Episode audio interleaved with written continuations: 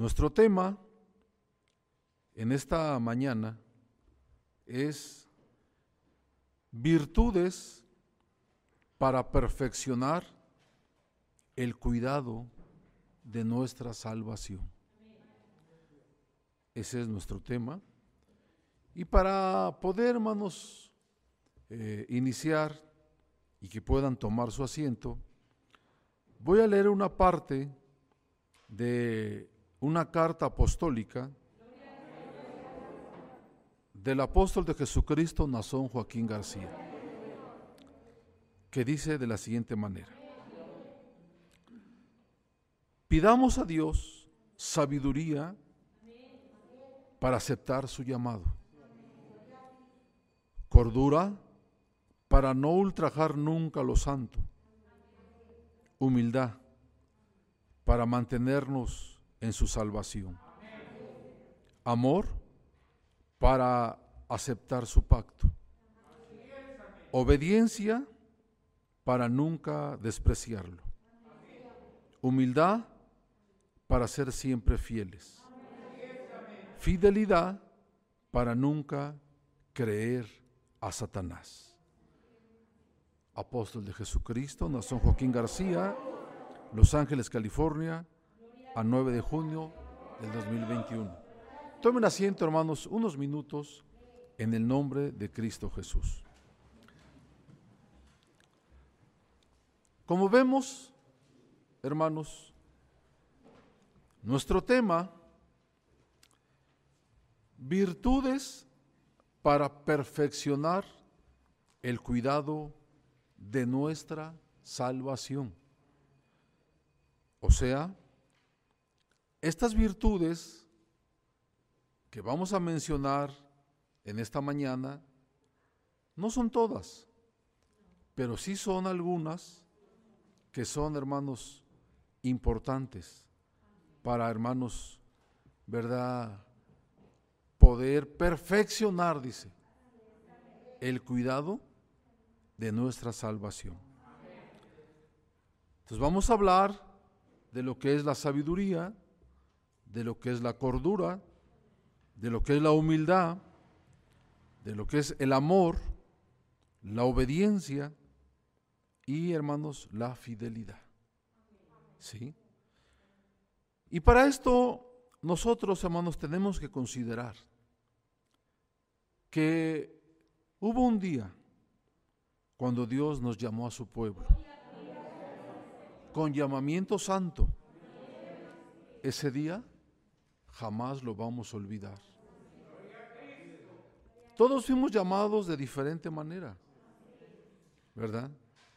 Porque algunos fuimos, hermanos, pues, traídos de diferentes lugares.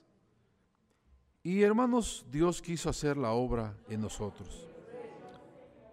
Y ese día jamás lo vamos a olvidar, porque fue el día en que nosotros, hermanos, ¿verdad? Entendemos, llegó esa palabra, llegó ese llamamiento a nuestros hogares, a nuestro corazón. Y Dios quiso, hermanos, ¿verdad? De esta forma, llamarnos para formar parte de su pueblo. A Dios le plació apartarnos del mundo para darnos una salvación tan grande.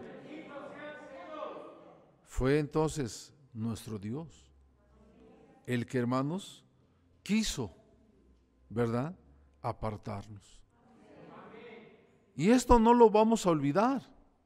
Porque esto significa que no fuimos nosotros los que le buscamos, que no fuimos nosotros los que andábamos, hermanos, ¿verdad?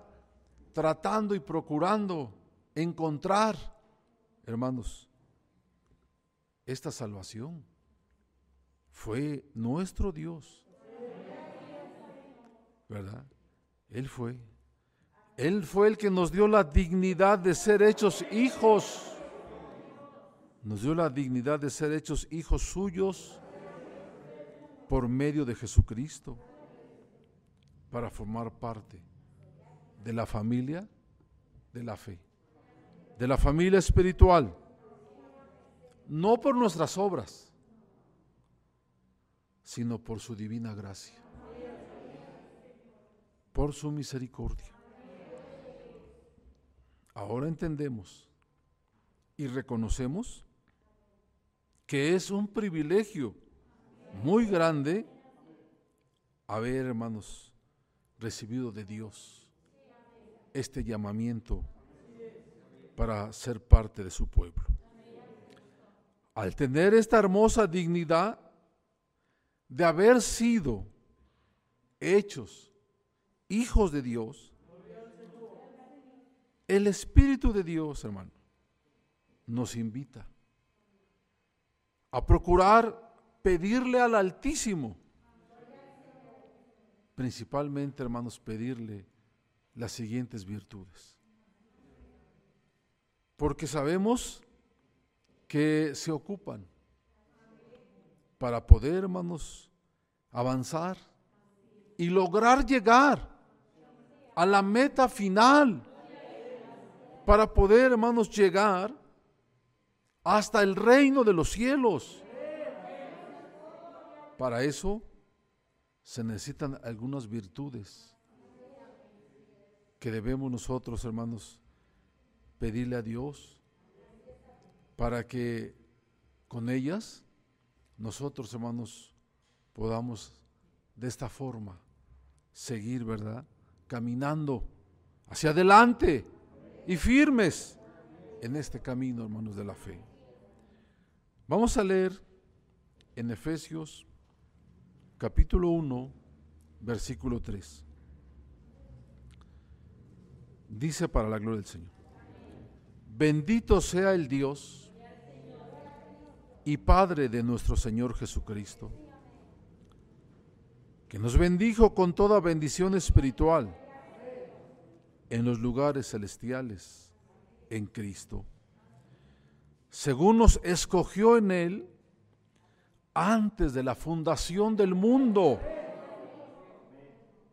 para que fuésemos santos y sin mancha delante de Él.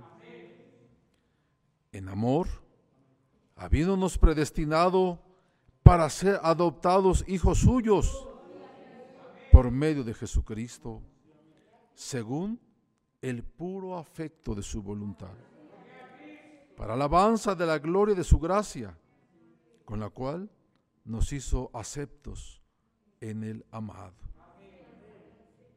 Fíjate, hermanos, aquí el apóstol Pablo hace mención y dice, hermanos, que recibimos esa bendición espiritual de parte, hermanos, de Dios.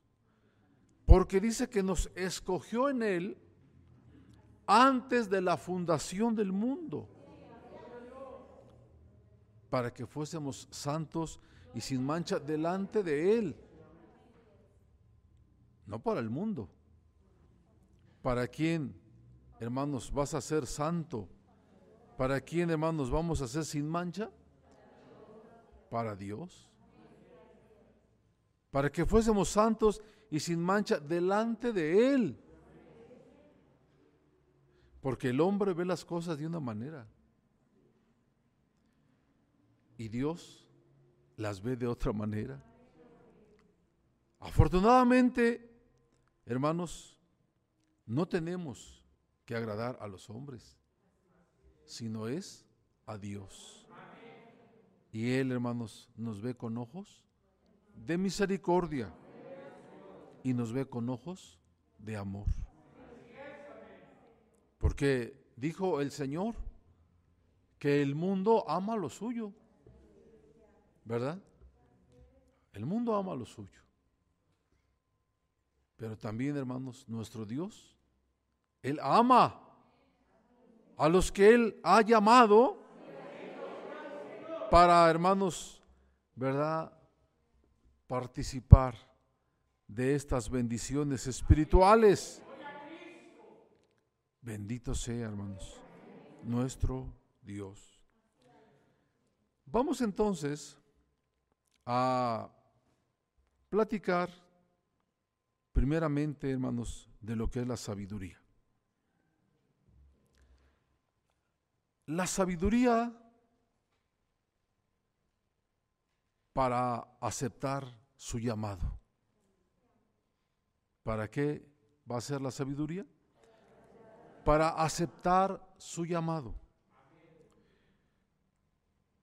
En pleno ejercicio de nuestra libertad, decidimos sabiamente aceptar su llamamiento para formar parte de su pueblo santo. ¿En pleno ejercicio de qué? De nuestra libertad. Tomamos esa decisión. Pero una decisión sabia. Porque esa decisión, fíjate por qué fue sabia. Fue una decisión sabia porque desde que nosotros decidimos, hermanos, abrazar el camino de, de nuestro Dios, desde esa fecha en adelante, hemos recibido, hermanos, multitudes de bendiciones. Cambió nuestra vida totalmente.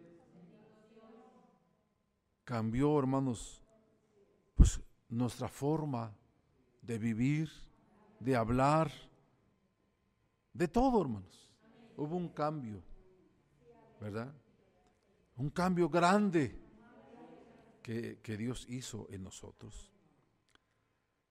Debemos considerar, hermanos, que somos bienaventurados de haber sido llamados por Dios porque no fue por obras, por eso debemos sentirnos bienaventurados.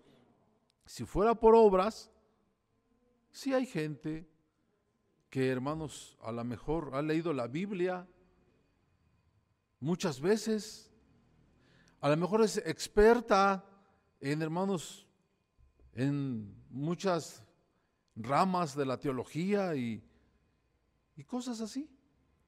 Sin embargo, hermanos, nosotros nos sentimos bienaventurados porque nuestro Dios quiso llamarnos no por obras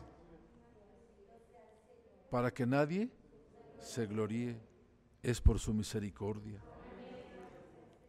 Ya que al haber sido llamados por Dios, fíjate bien, al haber sido llamados por Dios, tenemos el derecho como hijos a una herencia celestial. ¿Sí? No fuimos nosotros quienes escogimos a Dios, sino que Él nos escogió a nosotros desde antes de la fundación del mundo. Él nos amó primero.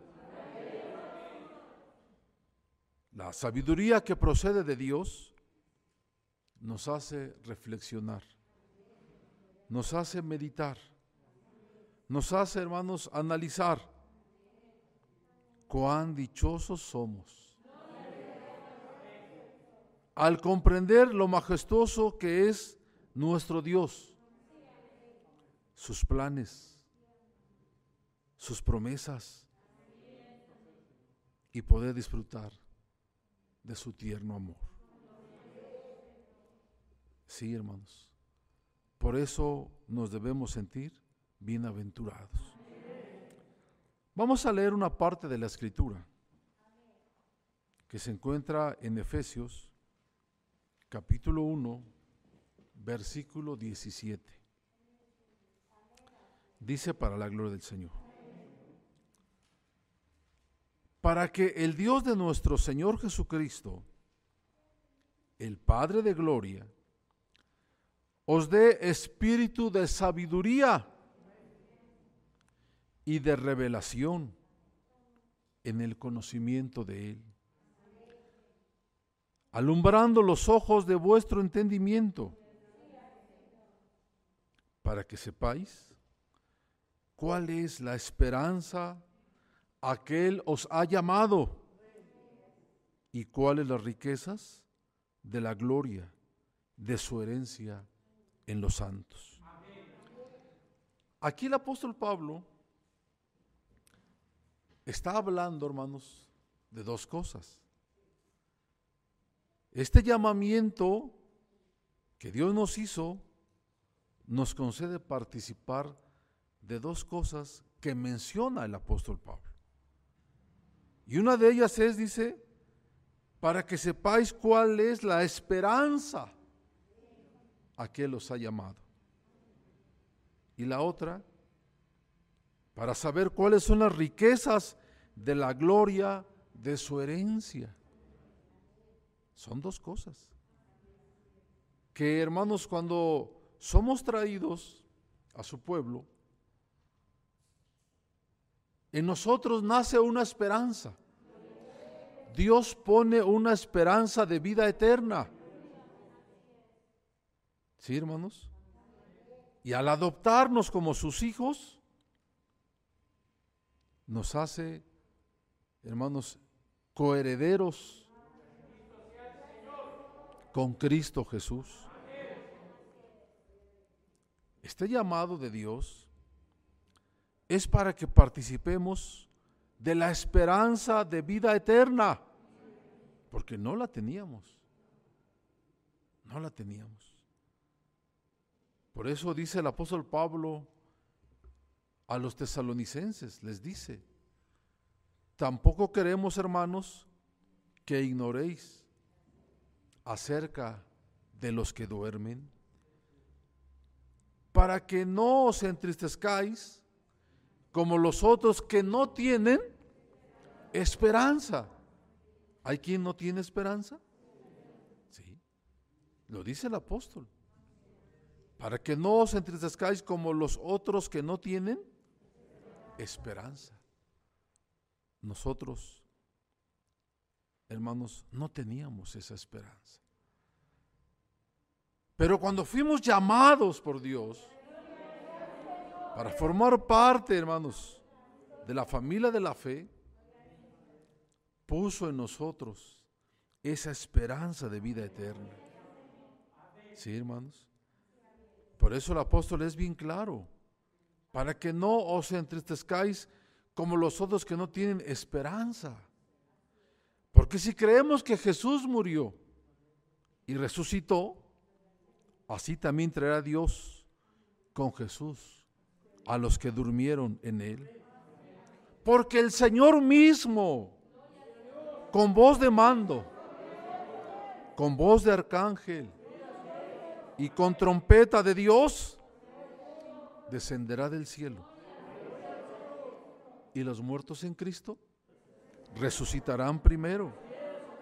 Luego nosotros, dice, los que vivimos, los que hayamos quedado, seremos arrebatados juntamente con ellos en las nubes para recibir al Señor en el aire. Y así estaremos siempre con el Señor. Qué hermosa esperanza.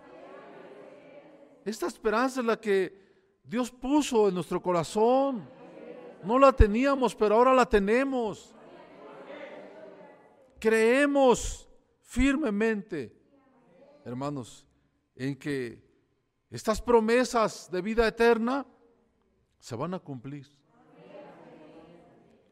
Y, la, y las creemos porque Dios nos ha dado esa, hermanos, sabiduría, ese entendimiento para comprenderlo. Por eso el apóstol Pablo lo dice, ¿verdad? Dice, para que el Dios de nuestro Señor Jesucristo, el Padre de Gloria, os dé espíritu de sabiduría y de revelación en el conocimiento de Él, alumbrando, dice vuestro entendimiento, para que sepáis cuál es la esperanza y cuáles las riquezas de la gloria de su herencia. Bendito sea nuestro Dios. ¿Tenemos ahora esta esperanza? Sí. También le decía el apóstol a la iglesia de los Corintios.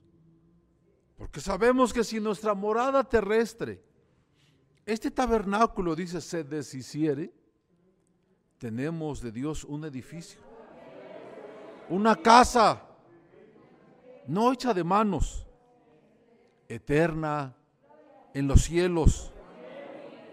Y por eso también gemimos, deseando ser revestidos de aquella nuestra habitación celestial. Fíjate, hermanos, cómo este llamamiento nos, hermanos, ¿verdad? Nos dio esta esperanza. Y también una herencia. Una herencia, hermanos, con los escogidos de Dios. Y de esas riquezas espirituales, de esa herencia que habla el apóstol, él menciona a la iglesia de los romanos y él les dice, pues no habéis recibido el espíritu de esclavitud para estar otra vez en temor, sino que habéis recibido el espíritu de adopción. ¿Qué hizo Dios? Nos adoptó, por el cual dice, clamamos, Abba Padre. O sea, Padre mío, Padre nuestro. El Espíritu mismo da testimonio a nuestro espíritu de que somos hijos de Dios. Y si hijos, también herederos, herederos de Dios y coherederos con Cristo. Bendito sea el Señor. Si es que padecemos, dice, juntamente con Él, para que juntamente con Él seamos glorificados. Bendito sea el Señor. Imagínate ser coheredero con Cristo Jesús, el Hijo de Dios, el unigénito. Qué hermoso, hermanos. Todo esto Dios nos lo ha dado, hermanos, a comprender, porque nos dio ese entendimiento que antes no teníamos. Por eso, ¿verdad? El apóstol de Jesucristo, nos una son Joaquín García, él en su carta, cuando hablaba de estas virtudes, decía, pidamos sabiduría para aceptar su llamado. Para aceptar su llamado. Y es que, hermanos, este llamado trae consigo pues muchos beneficios. Este llamado trae consigo, hermanos, muchas promesas. Promesas, hermanos, hermosas. Por eso es de que, ¿verdad? Cada uno de nosotros no se mueve de ese lugar a donde Dios nos puso. Porque, hermanos, ¿verdad? Ahora entendemos que nuestro Dios tiene para nosotros estas promesas, estas bendiciones. Bendito sea nuestro Dios desde ahora y para siempre.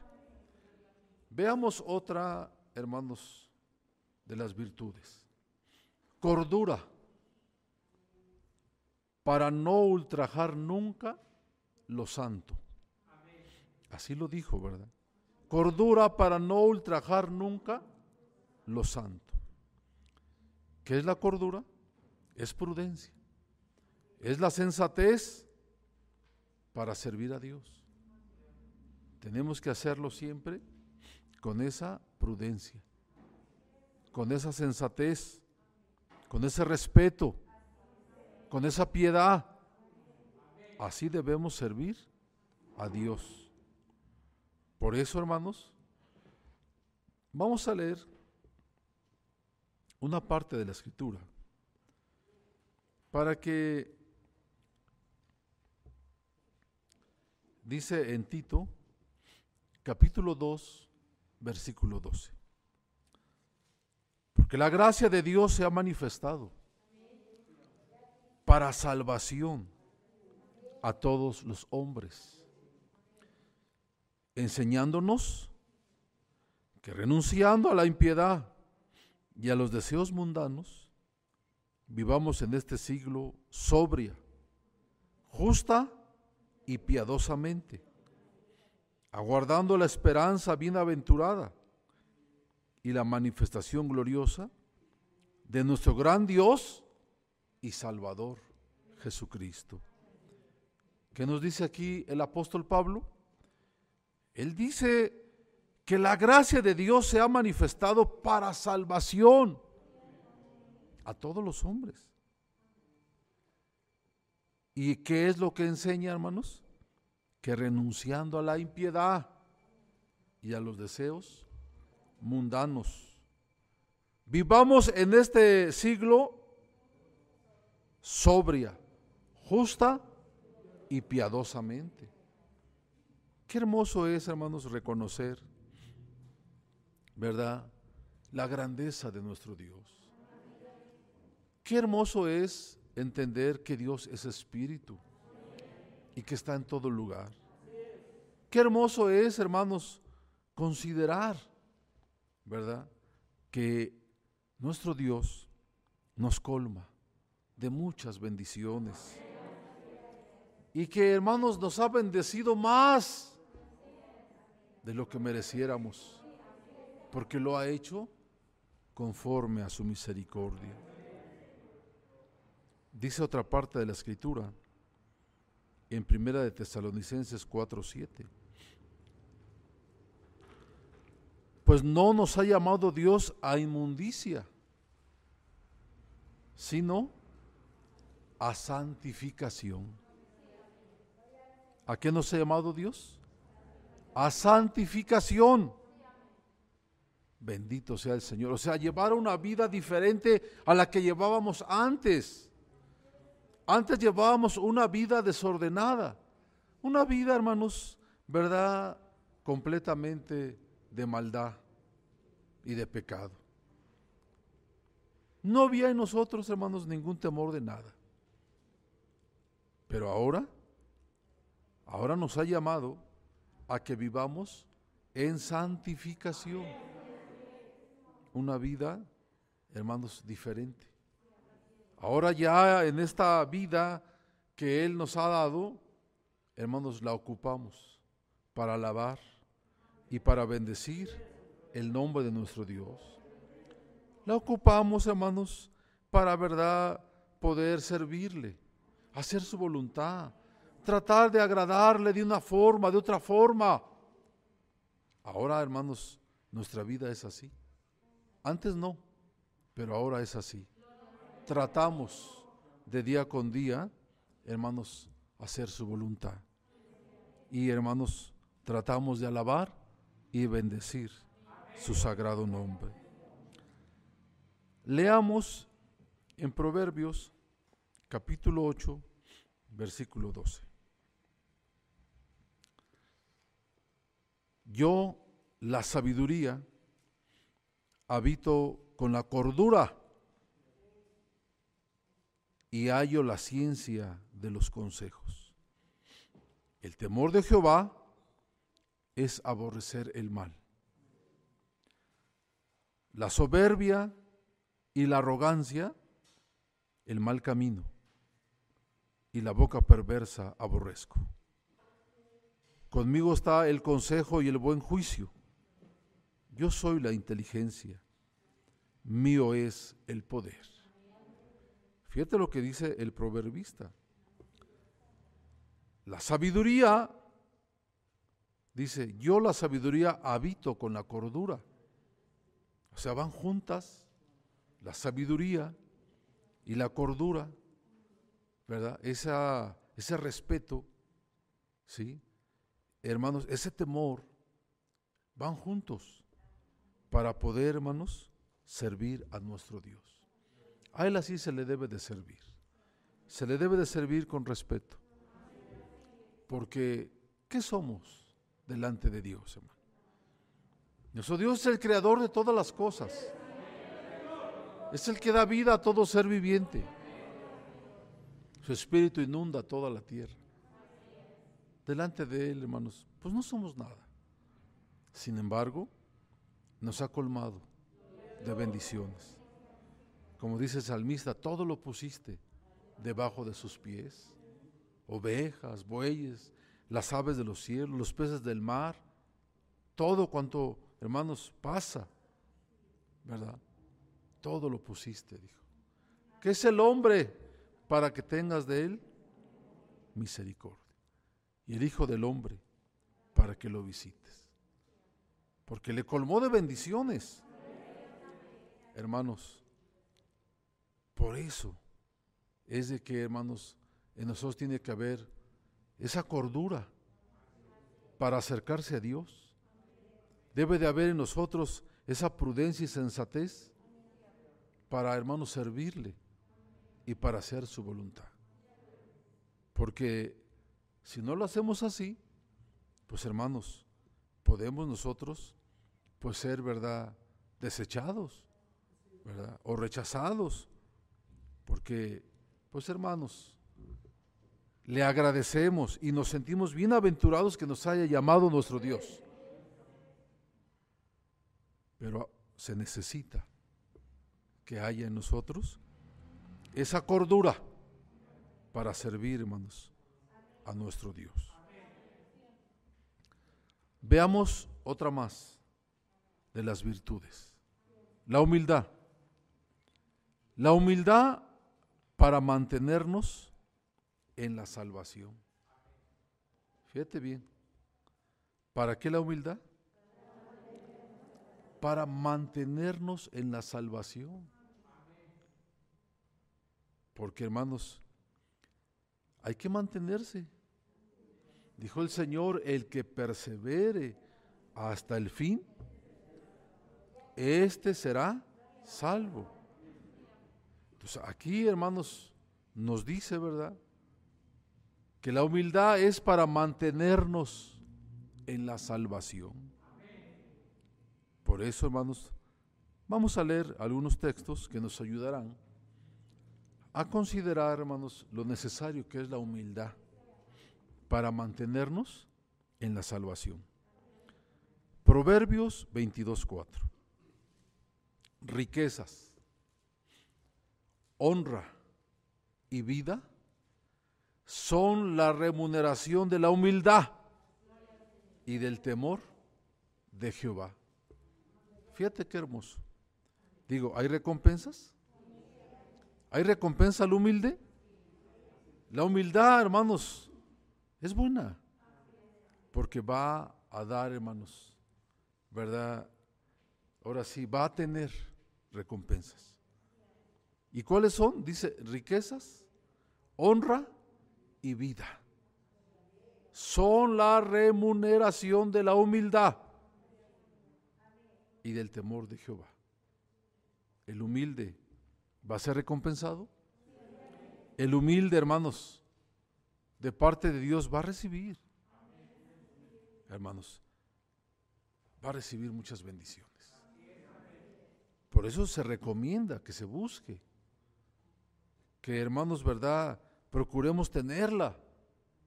Es de las virtudes que se necesitan para mantenernos en la salvación. Vamos a leer en Colosenses 3:12. Vestidos pues como escogidos de Dios, santos y amados, de entrañable misericordia, de benignidad, de humildad, de mansedumbre y de paciencia. ¿Qué dice el apóstol en esta carta? que debemos vestirnos. Nuestro vestido debe estar conformado como y debemos vestirnos, dice, pues como escogidos de Dios. ¿Y cuál debe ser ese vestido? De santidad, de entrañable misericordia, de benignidad, de humildad, de mansedumbre, de paciencia. ¿Verdad? son, hermanos, de las cosas que nosotros tenemos, hermanos, que considerar. Jesucristo, hermanos, el Hijo de Dios, nos dio ejemplo de humildad. Como hijo, hermanos, fíjate, el único hijo Sin embargo, ¿era humilde, hermanos? Sí. Él nos dio un ejemplo de humildad. Nunca tomó un lugar que no le correspondía. Al contrario, siempre glorificó a Dios. Los halagos y ofrecimientos vanos que le referían, siempre los hizo a un lado, contestando con humildad al reconocer a Dios como el hacedor de toda buena obra. Él aconsejó que aprendamos de Él esta virtud, ¿verdad? Que aprendamos de Él esta virtud. Porque hermanos, es una virtud esencial en la vida del cristiano, pues Dios habita con el humilde. Y es cierto, ¿verdad, hermanos? Porque el Señor, Él lo dijo cuando estuvo en la tierra. Y Él dijo, hermanos, llevad mi yugo sobre vosotros. Y aprended de mí, que soy manso y qué, y humilde de corazón. Y hallaréis descanso para vuestras almas. Porque mi yugo es fácil y ligera mi carga. Pero antes de esto, fíjate, el Señor hace mención y dice que hermanos, te alabo Padre, Señor del cielo y de la tierra, porque escondiste estas cosas de los sabios y de los entendidos y las revelaste a los niños. Sí, Padre, porque así te agradó. Bendito sea el Señor. Debemos ser humildes, hermano. Porque no, no debemos nosotros de ensoberbecernos, ¿verdad? Y menospreciar, hermanos. No, Dios nos libre. Tenemos que aprender a ser humildes como nuestro Señor Jesucristo. Porque Él, hermanos, ¿verdad? Fue humilde. Decía, hermanos, el apóstol Pedro, decía él, humillaos bajo la poderosa mano de Dios, para que los exalte cuando fuere, cuando fuere tiempo. ¿Qué aconsejaba el apóstol Pedro? Humillaos, o sea, que fuéramos humildes bajo la poderosa mano de Dios. Y si así lo hacíamos, ¿qué iba a hacer Dios? Él dice, o se va a exaltar cuando fuere, cuando fuere su tiempo. El Espíritu de Dios nos dice que nos asociemos con los humildes, que nos vistamos como hijos de Dios, de hermoso ropaje de humildad, reconociendo todo lo que Dios ha hecho para nosotros con gratitud para mantenernos en su salvación y ser siempre fieles a Dios y a su Hijo amado Jesucristo. Esta virtud conserva viva en nuestro corazón la gratitud. O sea, el que es humilde va a ser agradecido. Y el que es soberbio no va a reconocer, no va a agradecer, cree que lo logró porque, porque él es muy este, capaz, es muy inteligente, porque él sabe, ¿verdad?, esforzarse, o porque ha trabajado mucho. No, hermanos, no, no es así. El humilde, ¿qué va a hacer? El humilde le va a agradecer a Dios todas las cosas que tenga, hermanos, ¿verdad? Porque todo lo hemos recibido. ¿Qué es de nosotros? ¿De qué nos podemos decir que somos dueños? De nada. Así es de que, hermanos, en verdad, en nosotros hay gratitud. Y esa gratitud nos va a ayudar para mantenernos en su salvación y ser siempre fieles a Dios y a su Hijo amado Jesucristo. Esta virtud, hermano, de la humildad, conserva viva en nuestro corazón la gratitud para con Dios. Busquemos en nuestro Creador esta hermosa virtud, ya que nos va a ayudar a reconocer nuestras limitaciones. Nos recuerda de dónde nos sacó nuestro Dios y nos permite acercarnos a Él en reconocimiento de su majestad, de su grandeza. Hermanos,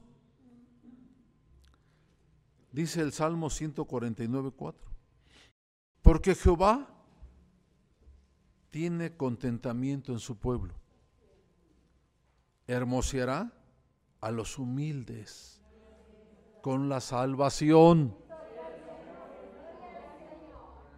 ¿Hay promesas para el humilde? ¿Hay recompensas?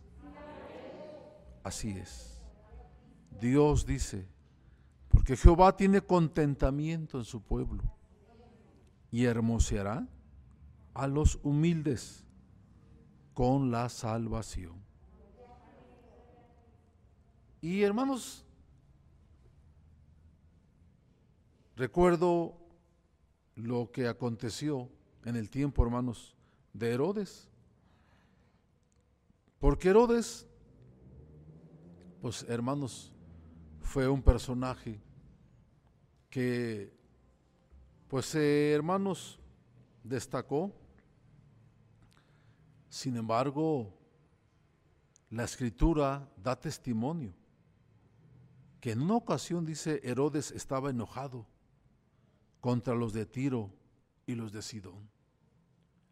Pero ellos vinieron de acuerdo ante él y sobornado Blasto, que era camarero mayor del rey, pedían paz, porque su territorio era abastecido por el del rey. Y un día señalado dice que Herodes, vestido de sus ropas reales, se sentó en el tribunal y les arengó. O sea, empezó, hermanos, a menospreciarlos. Empezó a humillarlos. Empezó, hermanos, pues verdad, a verlos como, como nada. Porque la escritura nomás dice que sentado con sus vestiduras reales y en el tribunal, o sea, en su trono, ¿verdad? Les arengó. O sea, les empezó a hablar pero palabras, hermanos, de menosprecio. Les empezó, ¿verdad? Pues a hermanos, a humillar. Y entonces, esta gente que esperaba de él algo diferente, no una humillación, no un maltrato, no un menosprecio, esperaban de él una ayuda. Estas gentes empezaron hermanos, dice la escritura que el pueblo aclamaba gritando, voz de Dios y no de hombres, voz de Dios y no de hombres. Y al momento un ángel del Señor le hirió, por cuanto no dio la gloria a Dios y expiró comido de gusanos. Pero la palabra del Señor dice crecía y se multiplicaba. Fíjate lo que pasó con este personaje. Era un hombre poderoso, vestido con sus vestiduras reales. Pero los que llegaron a él, pues esperaban algo diferente, ¿no? Y él empezó a menospreciar, a, a maltratar, y no le pareció a Dios eso que él estaba haciendo. Y entonces dice que hermanos, ¿verdad? Un ángel del Señor le hirió y murió. Por cuanto no le dio la gloria a Dios. Por eso nosotros tenemos que considerar, hermanos. Siempre tenemos que darle la gloria a Dios. Y siempre tenemos nosotros que agradecerle lo que somos, lo que tenemos, todo lo que hemos disfrutado, todo lo que Dios nos ha dado, ha sido gracias a Dios. Bendito sea su nombre desde ahora y para siempre, Porque la escritura da testimonio de algunas de algunos personajes así que se ensoberbecieron, como el caso de Herodes y como el caso de, Nabucodonosor. Porque Nabucodonosor dice que se paseaba en su palacio real ahí en Babilonia, hermanos. Y pues vio, hermanos, todo ese reino, ¿verdad?, que tenía. Y dijo, no es esta la gran Babilonia que yo edifiqué para casa real, con la fuerza de mi poder y para gloria de mi majestad. Fíjate lo que estaba haciendo. Qué barbaridad. ¿Estaba ensoberbecido? Estaba ensoberbecido. ¿O le agradecía a Dios lo que tenía? ¿Lo que era? No. Pero dice que aún estaban las palabras en su boca cuando vino una voz del cielo que le dijo, ¿verdad? El reino ha sido quitado de ti. Y de entre los hombres te arrojarán, y con las bestias del campo será tu habitación, y como a los bueyes te apacentarán. Y siete tiempos pasarán sobre ti hasta que reconozcas que el Altísimo tiene el dominio en el reino de los hombres y lo da a quien él a quien él quiere. Ah, entonces Nabucodonosor no era lo que era porque él había sido muy capaz. No. No. No, hermanos. Por eso nosotros siempre, hermanos, tenemos que ser humildes. Todo lo que tenemos y lo que somos, se lo debemos a Dios. Siempre con esa humildad debemos servirle a Él. Con esa humildad debemos acercarnos a nuestro Dios.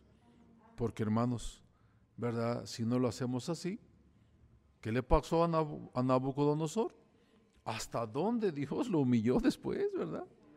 Porque acuérdate que así, ¿verdad? Fue dicho, que dice el apóstol, humillaos bajo la poderosa mano de Dios para que los exalte cuando fuere qué? Cuando fuere su tiempo. Porque también ¿qué hace él, hermanos? Con el, que se, se ensoberbece, lo humilla. Sí, y eso nosotros lo hemos entendido muy bien. Ahora veamos lo que es el amor. Amor para aceptar su pacto. Amor para aceptar su pacto. Y hermanos, para esto nos va a ayudar lo que el Señor Jesucristo, hermanos, mencionara en Mateo capítulo 22, versículo 37. Jesús le dijo, amarás al Señor tu Dios con todo tu corazón y con toda tu alma y con toda tu mente. Bendito sea el Señor. ¿Cómo se le debe de amar a nuestro Dios? Con todo tu corazón. Nada de que, hermanos, una parte Nada que voy a reservarme algo. No. Jesús le dijo, amarás al Señor tu Dios con todo tu corazón y con toda tu alma y con toda tu mente. Así se ama al Señor. Hermanos, qué hermoso es amar al Señor. Para aceptar su pacto su pacto, pues son mandamientos que hay que hacer, hermanos. Su pacto consiste, hermanos, en que íbamos a servirle, ¿verdad? Acuérdate que ese pacto, cuando nosotros nos bautizamos, hicimos ese pacto, hicimos ese juramento. Levantamos, ¿verdad?, nuestra mano delante de Dios y delante de la iglesia. ¿Y qué dijimos? Que estábamos dispuestos a dejar el mundo y sus halagos. Estábamos dispuestos, hermanos, a servirle, a hacer su voluntad, a obedecer sus mandamientos. Sí. Ese pacto, hermanos, tenemos que aceptarlo. Pero aceptarlo, hermanos, no como decir, no tengo otra alternativa. No. Por eso dice el apóstol de Jesucristo, tomado Nazón, Joaquín, amor para aceptar su pacto. O sea, tenemos que verlo de una manera, hermanos, que, hermanos, no lo veamos como algo gravoso, sino como algo hermoso. ¿Sí? Como algo hermoso. Así, hermanos, debemos nosotros de ver este pacto. Porque dice en Juan 3:16, porque de tal manera amó Dios al mundo que ha dado a su Hijo unigénito, para que todo aquel que en Él cree no se pierda, mas tenga vida eterna. Bendito y alabado sea nuestro Dios. ¿Es cierto que de tal manera amó Dios al mundo? El amor de Dios ha quedado claro porque dio a su Hijo unigénito. ¿Sí, hermanos? Ahí quedó claro el amor de Dios. ¿Qué más prueba podemos pedir? Él dio a su Hijo por amor a cada uno de nosotros. Pero ahora nos toca a nosotros corresponder a ese amor, a ese amor de Él. Nos toca corresponder, hermanos igual. Por eso dice el Señor, para poder corresponder tiene que hacerse con todo el corazón, con toda el alma y con toda la mente. Bendito sea el Señor. Sí, hermanos. Decía el salmista en el Salmo 16.6, las cuerdas me cayeron en lugares deleitosos y es hermosa la heredad que me ha tocado. Bendito sea nuestro Dios. ¿Cómo decía el salmista? Las cuerdas me cayeron en lugares deleitosos. ¿Será una delicia? Sí, esas cuerdas que ahora, hermanos, los sujetaban para, hermanos, ahora servir a Dios. ¿Cómo eran esas cuerdas para el salmista? Dice, las cuerdas me cayeron en lugares deleitosos. Y es hermosa la heredad que me ha tocado. Bendito sea, hermanos, nuestro Dios. Así es de que Dios nos amó, hermanos, primero a nosotros. ¿Sí, hermanos? Ese amor para aceptar, hermanos, su pacto. Dios en su misericordia dispuso para la humanidad un plan de salvación a través del ministerio apostólico. Y a través de este ministerio apostólico pone al alcance el acceso a sus promesas, a la redención y todas sus bendiciones. Un pacto de amor garantizado con la sangre preciosa de su Hijo Jesucristo. Un convenio divino donde nos da la libertad de escoger mediante libre albedrío si lo aceptas o lo rechazas. Nuestro Dios en su amor nunca nos ha obligado, no impone, no exige, no, no coacciona, nos ofrece una alianza con Él. Y entonces en esa convicción propia, nosotros aceptamos, decidimos cada día seguir siendo parte de sus promesas y decidimos ser sus hijos.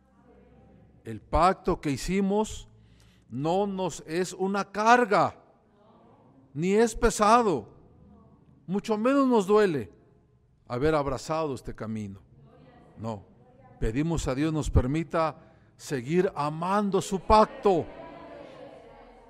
¿Nos recreamos en la palabra que dimos?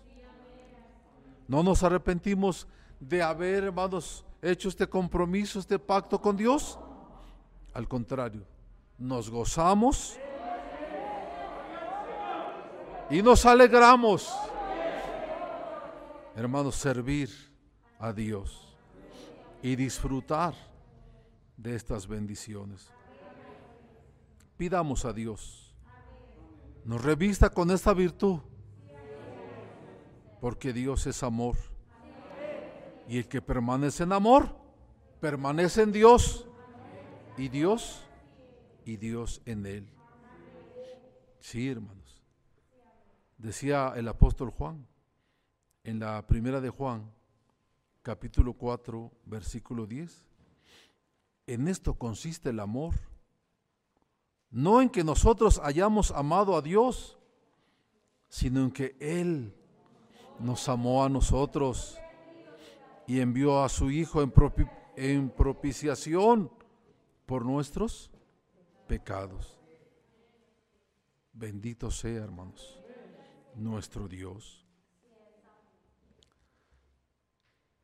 Y dice también, ¿verdad?, el apóstol Juan. Pues este, dice, es el amor. Juan 5.3. Pues este es el amor a Dios que guardemos sus mandamientos. O sea, que guardemos su pacto, ¿verdad? Pero ve qué hermoso dice, y sus mandamientos no son gravosos. Bendito sea el Señor. ¿Qué dice el apóstol Juan? Que sus mandamientos no son qué? No son gravosos, al contrario, sus mandamientos de Dios son para nuestro beneficio. Todos los mandamientos de Dios son para nuestro beneficio. Nada nos va a perjudicar. Nada de lo que contiene este pacto que hicimos con Dios va a causarnos un daño o un mal. Todos, todos los mandamientos son para nuestro beneficio. Por eso dice el apóstol Juan, ¿verdad? Y sus mandamientos no son gravosos. Y si no son gravosos, entonces son hermosos. ¿Verdad, hermanos? Vamos a ver ahora la obediencia. La obediencia para nunca despreciarlo. Fíjate, obediencia para nunca despreciarlo. Las sagradas escrituras, hermanos, nos dicen que hemos sido llamados para obedecer la voluntad de nuestro Dios. Nuestra obediencia a la doctrina de Cristo siempre es con raciocinio, con entendimiento, con dominio propio y no con fanatismos, habiendo recibido tantas dádivas de nuestro Dios. En nuestro corazón solo se alberga gratitud la cual nos lleva a una obediencia no gravosa, sino todo lo contrario, a una obediencia libre, agradable y ligera, la cual es una expresión de adoración y reconocimiento a Dios, quien ha sido nuestro benefactor en todo tiempo. Pidamos a Dios con humildad y con sinceridad nos permita practicar esta virtud y tener siempre presentes sus misericordias, de las cuales no éramos dignos y que Él en su misericordia nos ha colmado, hermanos, de bendiciones. Para esto vamos a leer en, la en Juan, Juan 14, 23. Jesús respondió y le dijo, si alguno me ama, guardará mi palabra. Y mi Padre lo amará. Y vendremos a Él. Y haremos con Él morada. El que no me ama, no guarda mis palabras. Y la palabra que oís no es mía, sino del Padre que me envió. Bendito sea nuestro Dios. ¿Qué dijo el Señor Jesucristo? Si alguno me ama, guardará mi palabra. O sea, guardarla es obedecerla. Guardarla es, pues, ponerla por obra. Es, hermanos, ¿verdad? Estar siempre, hermanos, sirviendo a Dios. Pero tenemos, hermanos, un ejemplo que en una ocasión dio el profeta Samuel. En 1 Samuel 15, 22. Y Samuel dijo, se complace Jehová tanto en los holocaustos y en víctimas como en que se obedezca a las palabras de Jehová. Ciertamente el obedecer es mejor que los sacrificios y el prestar atención que la grosura de los carneros. Qué hermoso consejo, ¿verdad, hermanos? Da el profeta Samuel. Se complace Jehová tanto en holocaustos y víctimas como en que se obedezca a las palabras de Jehová. ¿Qué es lo que más le agrada a Dios? ¿Qué es lo que le complace? ¿Qué es lo que le alegra? ¿Qué es lo que espera de nosotros nuestro Dios?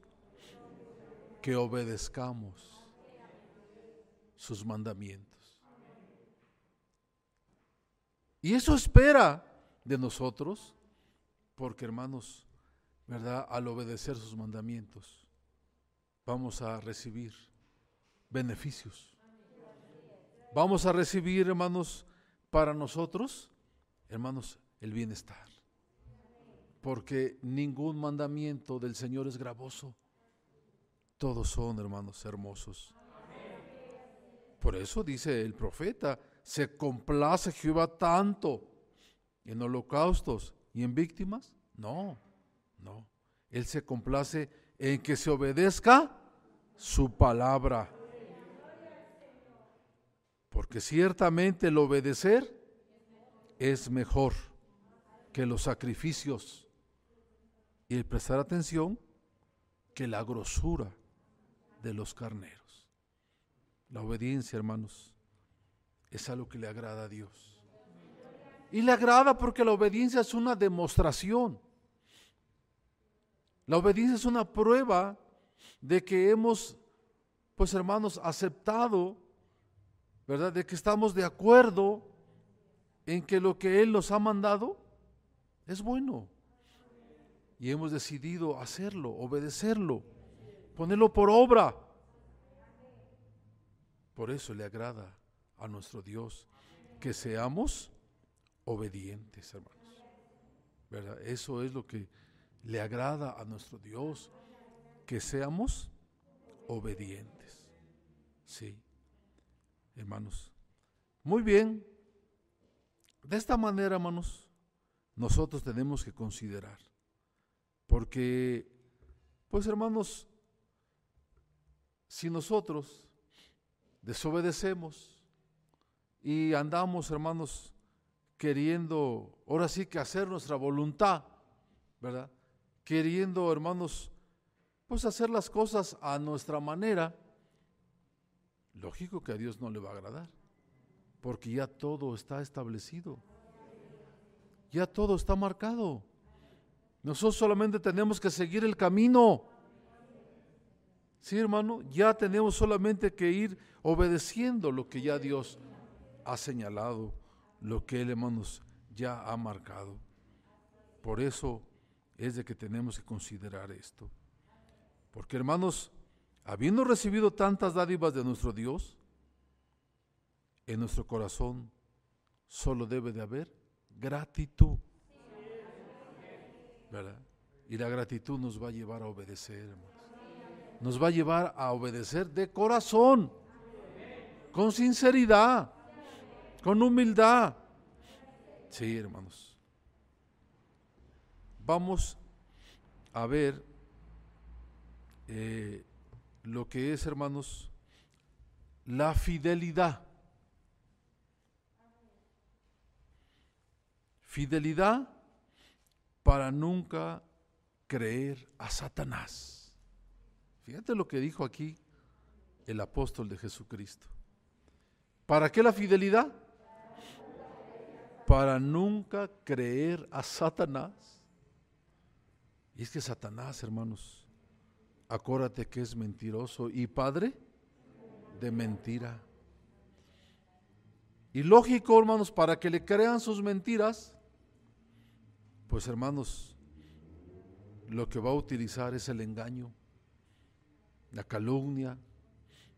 Va a tratar de que se crean sus mentiras. Y nosotros tenemos que estar, hermanos, ¿verdad? Siempre apercibidos. Dijo el Señor Jesucristo, velad y orad, para que no entréis qué? En tentación. Porque la verdad el Espíritu, ¿cómo está? Dispuesto, aunque la carne es débil. Pero nuestro Espíritu está dispuesto. Tenemos que estar entonces apercibidos para no caer en el engaño, no creer las calumnias, porque eso es lo que hace Satanás. ¿Verdad? La fidelidad a Dios y todo lo que pertenece a Él es indispensable en los hijos de Dios. Para confianza plena a sus designios. Esta virtud en el corazón del creyente le permite permanecer en unidad inquebrantable. No hay variación en su sentir a pesar de las vicisitudes. Su palabra no es cambiante. Sus principios cristianos son firmes.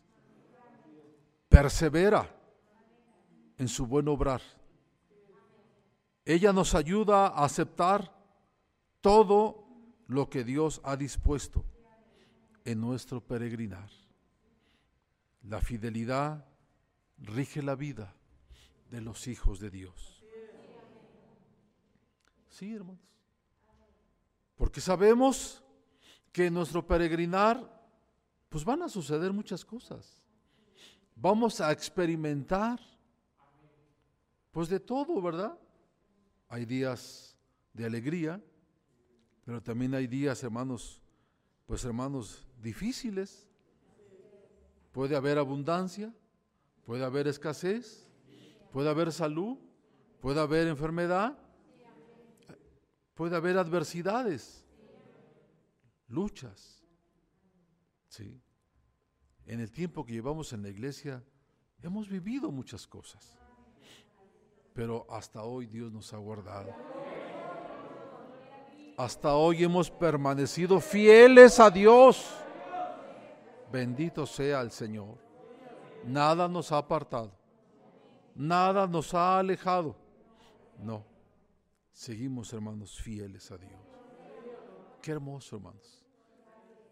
Cuando nos ponemos, hermanos, a recordar, cuando nos bautizamos hace 50 años, a lo mejor hace 40 años, 60 años, hay hermanos que tienen muchos años en la iglesia. ¿Cuántas cosas no han vivido? Pero hermanos, después de 50 años de bautizados, después de 60 años de bautizados, hermanos, aquí está. Aquí estás, hermano. Aquí estás, hermana. Eres, eres fiel a Dios. Dios te ha ayudado. Dios te ha guardado. Has vencido las adversidades y las luchas. Y aquí seguimos firmes en el camino del Señor. Como dice un canto, hermanos, ¿verdad? Hablando de estas cosas. Contigo la jornada se hace corta. Tal pareciera que apenas estamos empezando. Tal pareciera, hermanos, que no han pasado los años. Porque nuestro corazón sigue joven. Nuestro corazón sigue fuerte. Nuestro corazón sigue firme. Fiel a nuestro Dios. Bendito sea el Señor. Por eso, hermanos, dice el apóstol Pablo en la segunda de Corintios 11:3. Pero temo que como la serpiente con su astucia engañó a Eva, nuestros sentidos sean de alguna manera extraviados de la sincera fidelidad a Cristo. Adán y Eva vivían en comunión con Dios, disfrutaban de su presencia y confianza, pero creyeron más a Satanás que a Dios. Y hubo consecuencias para ellos hubo consecuencias para ellos. Sí, hermanos, perdieron la amistad con Dios. El diablo, la serpiente antigua que los engañó, es el mismo hasta el día de hoy. Fíjate, quien engañó a Adán y a Eva, todavía sigue buscando la forma de engañar, hermanos.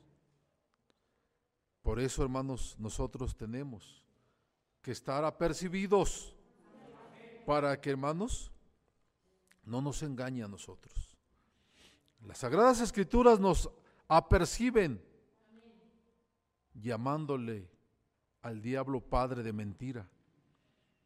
La calumnia es su más poderosa arma, diseñada para aniquilar nuestra fe y con ello enemistarnos con Dios y alejarnos de esta salvación inefable. Tengamos siempre presente estas palabras de promesa y de esperanza. Sé fiel hasta la muerte y yo te daré la corona de la vida eterna. Mantengámonos con la ayuda de Dios en la sincera fidelidad, hermanos, a Cristo. La contraparte de las virtudes mencionadas, hablando de las demás virtudes que hemos, ¿verdad?, platicado en esta mañana, si vemos, hermanos, lo contrario a, a las virtudes que hemos analizado, pues vamos a, encontrar, hermanos, que en lugar de sabiduría, pues va a haber, hermanos, necedad, ¿verdad? Que en lugar, hermanos, de cordura, pues va a haber, hermanos, eh, impiedad. Va a haber, hermanos, ¿verdad? En lugar de humildad, soberbia. Que Dios nos libre de esas cosas. Porque son contrarias a la voluntad de Dios. Y priva de la cercanía y unidad con Él. Pues Dios no se complace en la maldad. Por ello, el apóstol de Jesucristo, Nazón Joaquín García, cada día perfecciona su cuidado para con el pueblo que Dios le entregó, guiándolo en continuo consejo e incitándolo a buscar y fortalecer las virtudes necesarias para el cuidado de la salvación asidos del poder de Dios y de la oración apostólica, pidamos a Dios en oración el derramamiento de estas virtudes para cuidado de nuestra salvación. De nuestra fe y de nuestra esperanza gloriosa. Por eso en su carta apostólica nos decía, en la parte principal la iglesia tiene características, virtudes y dignidades que solamente Dios puede dar. Pidamos a Dios sabiduría para aceptar su llamado, cordura para no ultrajar nunca lo santo, humildad para mantenernos en su salvación, amor para aceptar su pacto, obediencia para nunca despreciarlo, humildad para ser siempre fieles, fidelidad para nunca creer a Satanás. Apóstol de Jesucristo, Nazón Joaquín García. Así es de que hermanos, todo esto nosotros tenemos que considerarlo. Tenemos que estar firmes, fieles a Dios, firmes en la elección, firmes en la fe, firmes en la doctrina y hermanos, firmes en la iglesia. Que Dios nos ayude, hermanos, para que así lo hagamos con la ayuda del Señor.